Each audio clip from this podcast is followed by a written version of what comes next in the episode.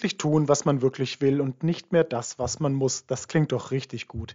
New Work, das ist das Titelthema der Oktoberausgabe von F&W Führen und Wirtschaft im Krankenhaus. Und es ist das Thema dieser Podcast-Folge, zu der ich Sie ganz herzlich begrüße.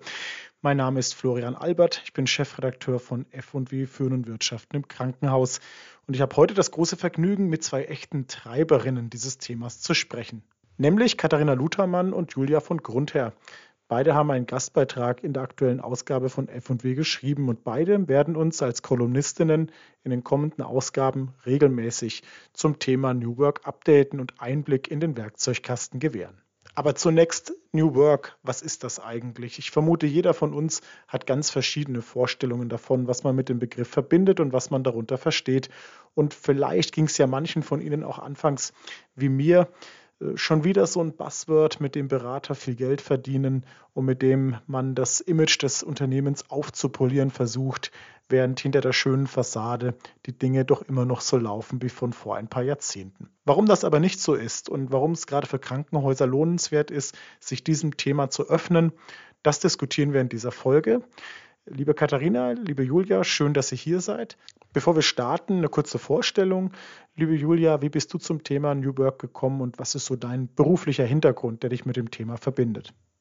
Ich bin Julia von Grund her. Ich komme auch aus der Klinik, habe äh, lange Jahre in der Unternehmenskommunikation gearbeitet, in der Klinikgruppe in Süddeutschland. Bin dann aus dieser sehr stark außenorientierten äh, Welt in die Organisationsentwicklung gewechselt und habe da gemerkt, ähm, wie viel man mit ein bisschen anderen Formaten äh, bewirken kann. Bin dann nach dieser Zeit raus in die in ganz andere Branchen gegangen und bin dann eigentlich in der Corona-Krise wieder mit dem Herz zurück zu meinem Ursprung äh, gekommen, weil mir so aufgefallen ist, wie viel Mühe, wie viel investiert wird in anderen Branchen darin, die Arbeitsbedingungen ähm, und auch den das Netzwerken miteinander, diesen ganzen, ähm, diesen ganzen etwas, etwas weicheren oder organisationalen Ansatz zu begleiten und zu fördern und wie wenig davon eigentlich im Gesundheitswesen immer noch äh, an der Tagesordnung ist. Ähm, und bin mit diesem Ansatz, dass doch, es doch möglich sein müsste, dass praktisch jeder in seinem eigenen Einsatzbereich, in seinem eigenen äh, Wirkungskreis kleine Spielräume finden müsste, die er vielleicht anders gestalten kann. Also gar nicht jetzt die Revolution predigen und alles von heute auf morgen komplett umschmeißen, alle Hierarchien rausschneiden und komplett von vorne anfangen, sondern in kleinen Schritten damit zu beginnen, Dinge anders zu sehen und damit vielleicht auch im ganzen System was zu verändern. Und mit diesem, mit dieser Idee ähm, habe ich dann erstmal eine LinkedIn-Gruppe, also eine Community-Gruppe äh, gebildet, gegründet Dabei habe ich dann auch Katharina kennengelernt und ähm, seitdem sind wir mit dieser Community unter dem Label New Work im Krankenhaus unterwegs und erkunden dieses Thema so ein bisschen deutschlandweit und auch jetzt mittlerweile schon Schweiz und Österreich haben wir auch schon Mitglieder. Ja, super, dann schließe ich da direkt an. Genau, Katharina Luthermann ist mein Name.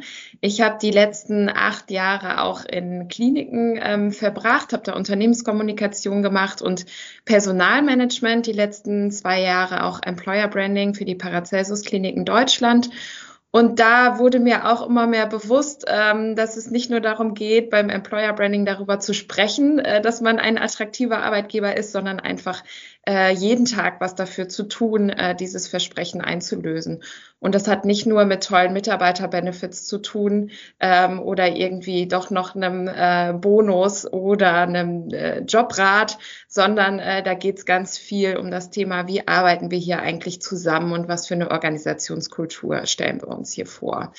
Ähm, ich bin jetzt seit Juli tätig für den Osnabrück Healthcare Accelerator, ein ganz neues ähm, Unterstützungsprogramm für Startups im Gesundheitswesen. Und auch hier glaube ich, dass wir ganz viel ähm, von den Startups lernen können. Also natürlich ist unser Ansinnen erstmal, wir unterstützen die jungen Unternehmen, dass ihre Idee erfolgreich wird. Aber wir haben auch viele Kooperationspartner im Netzwerk, ähm, die äh, auch von den Startups und wie diese inzwischen ähm, arbeiten, ähm, die da sehr viel lernen können. Und das wollen wir gerne auch zusammenbringen.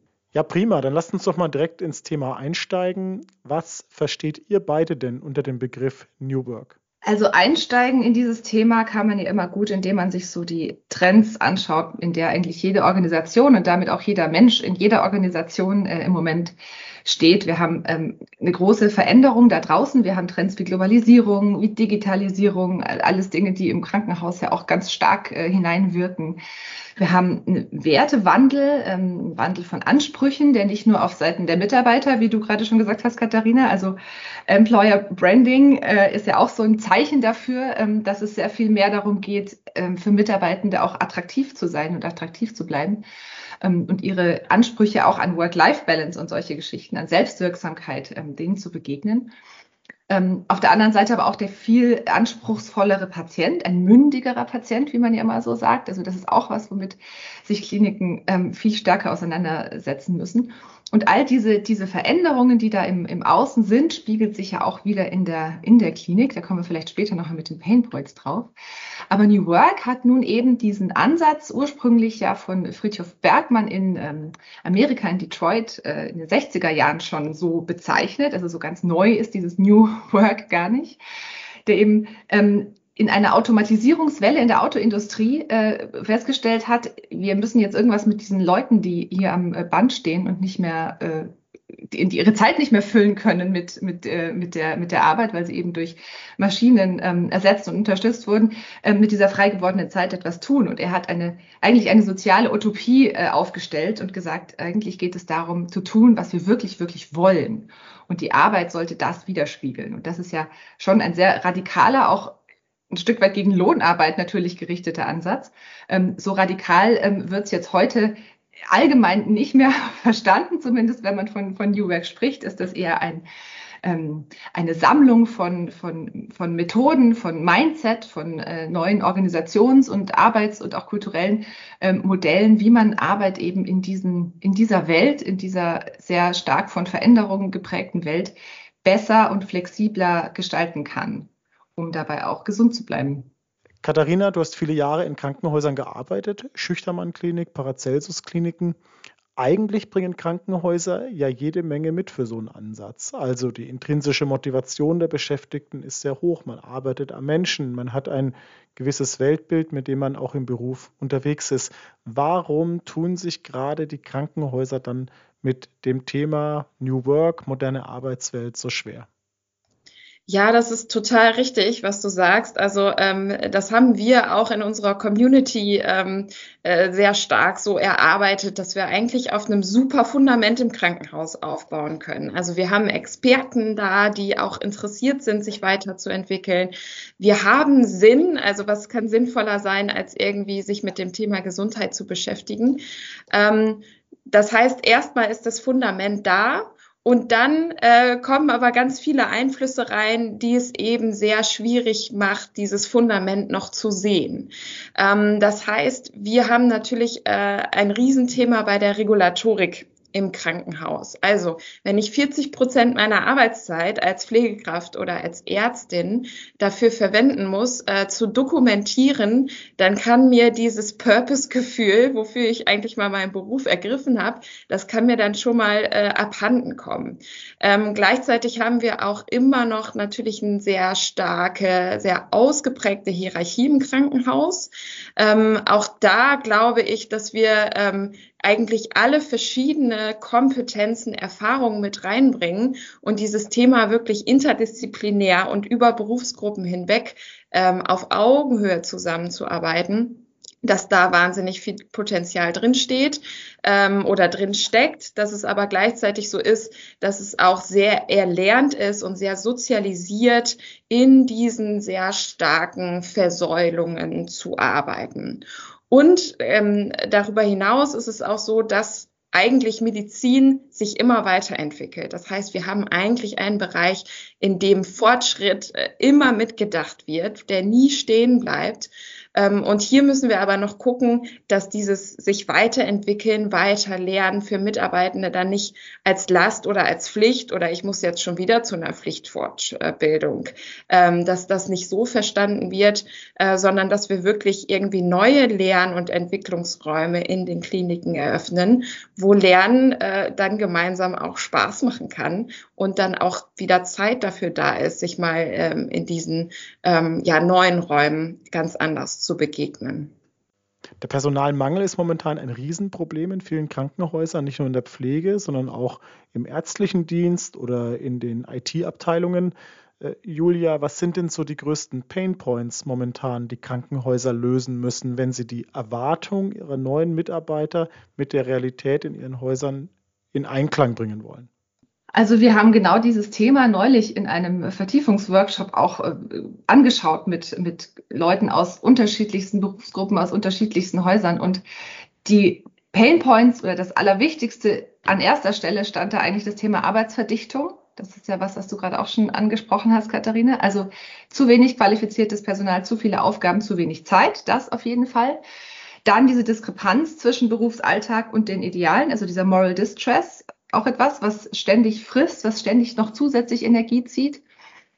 Ähm, was aber auch rauskam, war, dass Berufsgruppen eigentlich, wenn sie dann mal die Möglichkeit bekommen, vernetzter zu arbeiten, davon sehr stark profitieren, also von einem wirklichen Miteinander, von einem Dialog, davon gemeinsam ihre Sichtweiten, ihre Positionen einbringen zu können und dass dafür aber auch zu wenig Platz ist, zu wenig Raum für interdisziplinäre ähm, Verzahnung und oder Raum für Begegnung und Vernetzung. Das ist einfach nicht vorgesehen. Das ist, wenn dann persönliche Initiative, aber nicht wirklich vorgesehen. Da, glaube ich, liegt eine ganz große Chance äh, drin.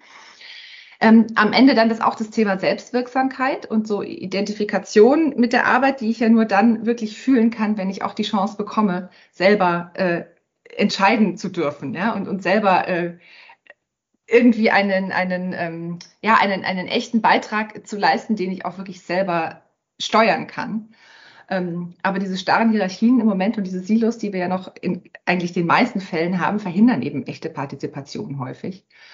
Ähm, und am Ende auch das Thema Selbstverantwortung vielleicht noch. Also wenn wir sagen, wir wollen selbstverantwortliche äh, Mitarbeiter haben, dann braucht es dafür als Voraussetzung ja auch immer eine große Transparenz über, über die Situation, über das Ziel, über die Strategie, ähm, wo das Haus, die Klinik, der Konzern überhaupt hin möchte. Und ähm, da fehlt auch vielen so die, die Haftung, die Verbindung dazu. Das sind eigentlich so die, die fünf größten Painpoints, die wir identifiziert haben zusammen. Nehmen wir doch mal das erste Beispiel, die Arbeitsverdichtung. Wie viel Spielräume haben Krankenhäuser denn in diesem Bereich überhaupt, wenn einfach zu wenig Personal da ist? Wie kann New Work an der Stelle denn helfen? Also das ist natürlich immer das, das typische Thema. Wir haben äh, zu wenig Personal, die zu viel Arbeit ähm, irgendwie erfüllen müssen. Ähm, das heißt, ähm, dass wir wirklich diese Spielräume, diese Begegnungsräume aufmachen, ähm, das ist sehr beschränkt und eigentlich habe ich als Mitarbeitende auch das Gefühl, wenn ich jetzt zum Beispiel zu einem Workshop äh, gehe, ähm, dann lasse ich doch meine Kollegen auf der Station irgendwie im Stich. Äh, die müssen dann doppelt so viel Arbeit machen.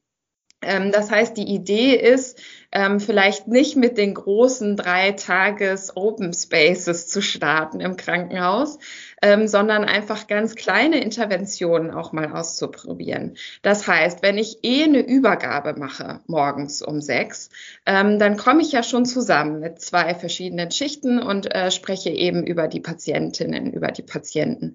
Warum fangen wir das nicht mal ein, an mit einem Check-in?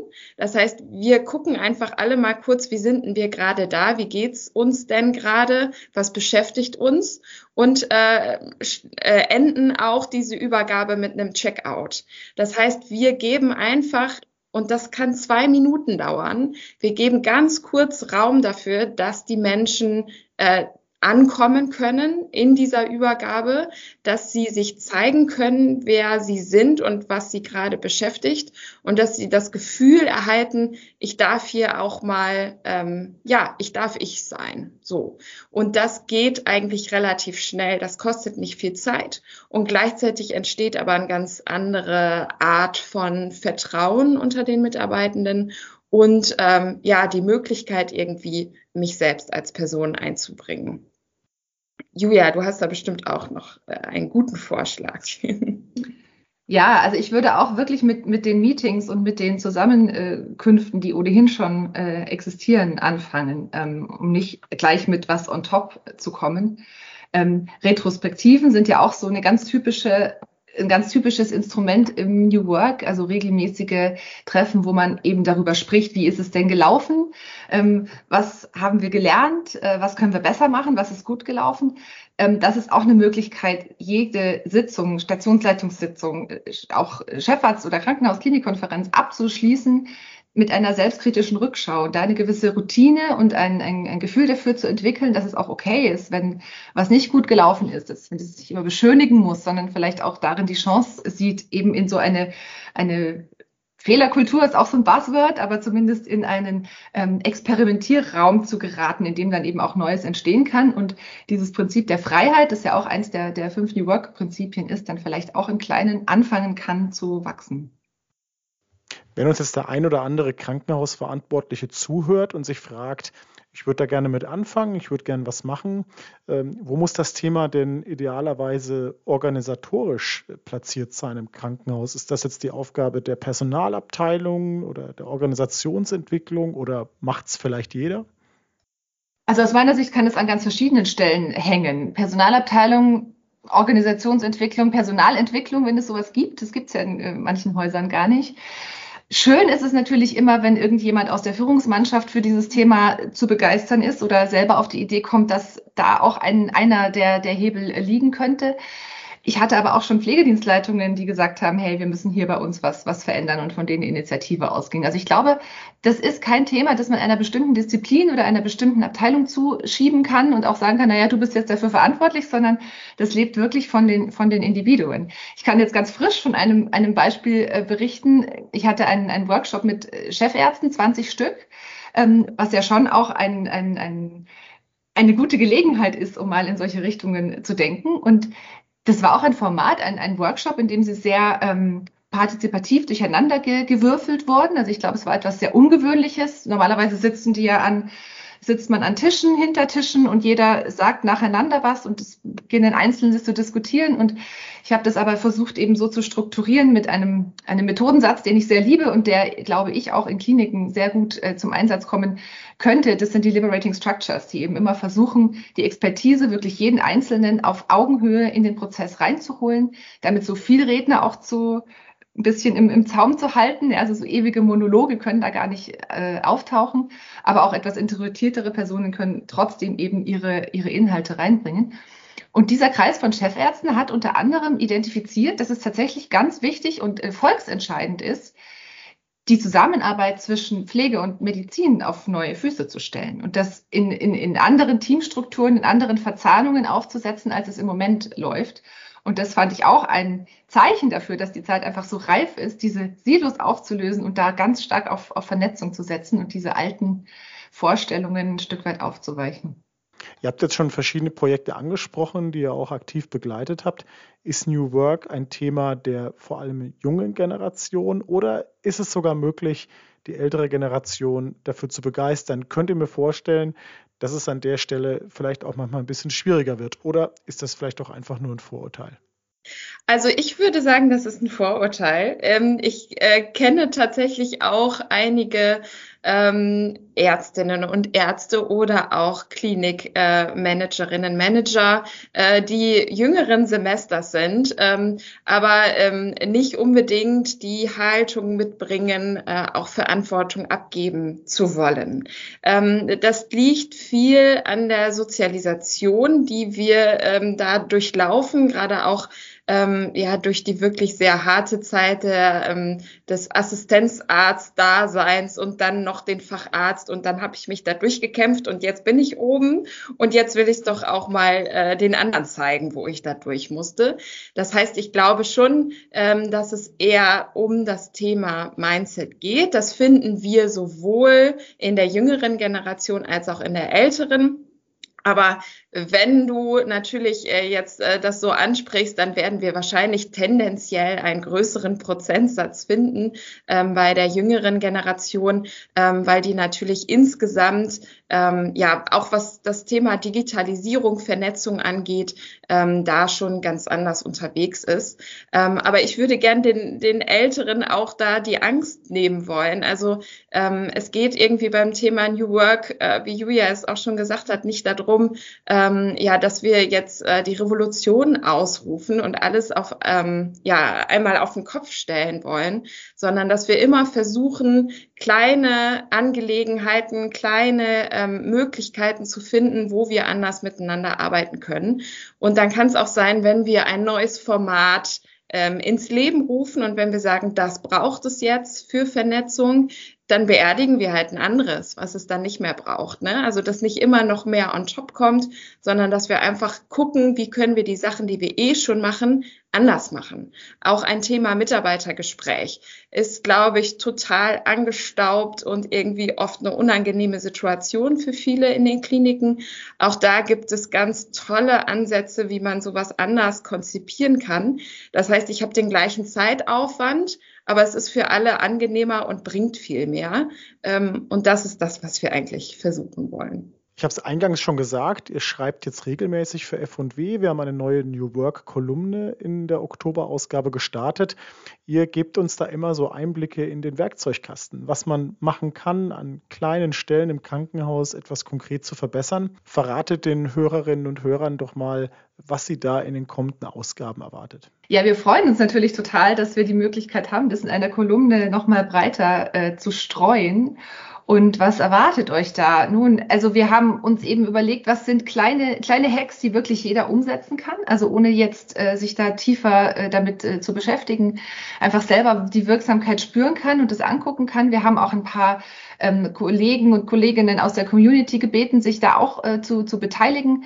Ein kleine Preview kann ich vielleicht äh, geben auf das Thema Working Out Loud Healthcare. Das ist ähm, auch eine ähm, eine Methode, die ich finde, dass sie perfekt in dieses, in dieses ganze New Work-Universum hineinpasst. Working Out Loud vielleicht für die Hörerinnen und Hörer, die es nicht kennen, ist ein Peer Learning Programm, ein zwölfwöchiges, in dem man sich einen Circle sucht aus äh, fünf Menschen, können Kollegen sein, können aber auch irgendwelche ganz fremden Leute sein, mit denen man sich dann geführt in zwölf Wochen äh, austauscht und ein, ein Ziel erreicht. Jeder setzt sich ein Ziel und das lebt eben von der Unterstützung, von der Vernetzung, von der Sichtbarkeit und von ähm, ganz vielen Übungen, ähm, um mit diesem Thema auch persönlich weiterzukommen. Und dieses zwölfwöchige Programm, das in der Woche so ungefähr eine Stunde äh, Zeit beansprucht, haben ähm, vier äh, Frauen aus dem Gesundheitswesen in, in Deutschland zusammen mit dem Erfinder von Working Out Loud, mit äh, John Stepper, für das Gesundheitswesen adaptiert. Ein bisschen kürzer gemacht, ein bisschen knapper, die Kreise ein bisschen kleiner äh, gestrickt und auch die, die Dauer der einzelnen Sessions. Ich glaube, es dauert insgesamt auch zehn Wochen und nicht zwölf. Also einfach auf diesen extrem verdichteten Arbeitsalltag, wo wir vorhin schon waren, eben angepasst. Ähm, und dazu wird es auch einen, einen Beitrag geben. Wie kann man das machen? Wie kommt man dahin? Ähm, wie kann ich mich da vernetzen und wie profitiere ich davon? Ich glaube, das ist auch einer der Hebel, den ich ja vorhin schon erwähnt habe, dieses Thema Vernetzung, Kraft daraus äh, schöpfen, von anderen zu lernen, aber auch andere dabei zu unterstützen, ist, glaube ich, auch etwas, was auf ganz viele dieser Prinzipien einzahlen wird. Genau, und zu unserer Community vielleicht noch drei Sätze. Ähm, also wir sind vernetzt über LinkedIn, New Work im Krankenhaus. Das heißt, äh, gerne mal äh, nach der Gruppe suchen, wenn äh, Interesse besteht. Und wir tauschen uns äh, sowohl natürlich über die Plattform aus, ähm, über ähm, ja, Best Practices oder einfach, äh, was es an neuen Ideen gibt. Aber wir treffen uns auch so circa alle sechs Wochen im digitalen Raum für 90 Minuten und äh, ja, machen da auch Deep Dives. Das heißt, ähm, wir laden immer andere Leute ein, die auch vorstellen, was, was tun sie gerade, wie verändern sie gerade ihre Organisation, ähm, ja, und kommen einfach auch miteinander ins Gespräch. Also es ist sehr interaktiv und da freuen wir uns natürlich auch immer über neue Mitglieder. Genau, man muss vielleicht noch dazu sagen, dass auch diese Meetups sind also keine äh, Workshops, so Remote-Workshops, wo man die Kamera ausmacht und nebenher Handys, Handy spielt oder E-Mails macht, ähm, sondern es ist auch im Gespräch, es ist auch ein Workshop-Charakter ähm, und ähm, wir freuen uns einfach wirklich, wenn Beteiligung und wenn Gespräche entstehen. Und der nächste Termin, kann ich vielleicht auch noch sagen, ist am 9. November ähm, um 7 Uhr abends. Äh, Termin gibt es auch in der, in der Gruppe. Und ähm, genau, würden uns freuen, wenn da ein paar neue Gesichter auftauchen würden. Prima. Katharina, Julia, vielen Dank an euch beide. Alle, die neugierig geworden sind, mehr über das Thema erfahren wollen, in der Oktoberausgabe von F&W Führen und Wirtschaften im Krankenhaus haben wir einen großen Schwerpunkt zum Thema, unter anderem mit dem Gastbeitrag von Julia und von Katharina. Die aktuelle Ausgabe oder ein Abo kann man im Bibliomet-Shop bestellen. Das war's für heute. Danke fürs Zuhören und bis bald.